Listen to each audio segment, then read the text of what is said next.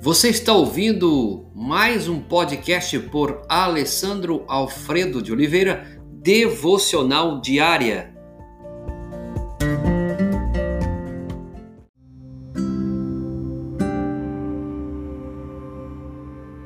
Tema de hoje: cristãos tristes. Texto base: Lucas capítulo 5, verso 33. Os seguidores de João Batista jejuam muitas vezes e fazem orações, mas os discípulos do Senhor comem e bebem. A vida religiosa de João estava se tornando cada vez mais sem sentido. Não era mais uma experiência alegre de andar com Cristo. Jesus não morreu para nos trazer esperança, paz, alegria e vida? Não foi para isso que ele morreu? De todas as pessoas no nosso mundo, ao nosso redor, não deveriam os cristãos ser os mais felizes, alegres e dispostos? A preocupação de João revela um problema com o qual a comunidade cristã luta há tempos. Ao longo de toda a história tem havido movimentos na igreja cristã que se caracterizam pela falta de entusiasmo e até mesmo depressão.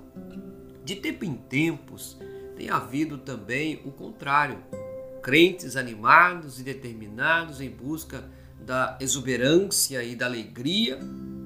Como podem os cristãos contrabalançar estas duas tendências? Em Lucas capítulo 5, está tentando tirar os crentes de uma religião sombria e ritualista para uma expressão mais alegre de sua fé. Ele é a ponte entre o velho e o novo caminho. Quando ele está presente, é tempo de celebrar. Quando Jesus se faz presente na minha vida e na sua vida, é tempo de celebrar e celebrar com grande alegria.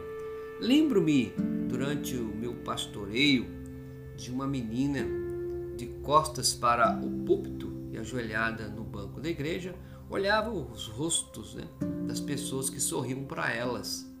A mãe agarrou o braço da menina rapidamente, a colocou sentada para a frente em direção ao púlpito e disse: Você está na igreja, pare de sorrir.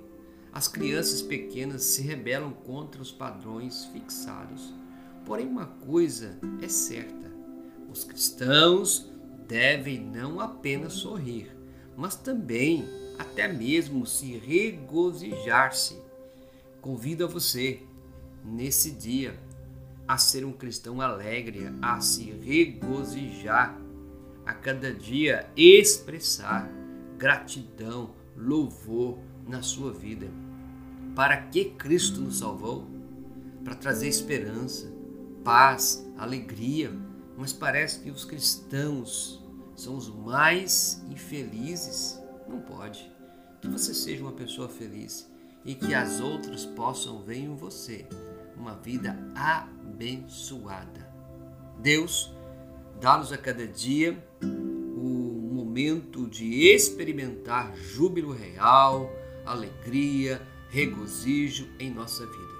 E que isso, através de nossa fé, possa também expressar alegria, libertação, que somente vem do Senhor e que outros possam também se alegrar conosco. É o que pedimos em nome de Jesus.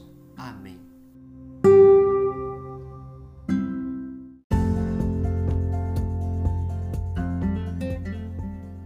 Você ouviu mais um podcast devocional diária? Se isso trouxe bênção para a sua vida, abençoe outras pessoas compartilhando esse podcast.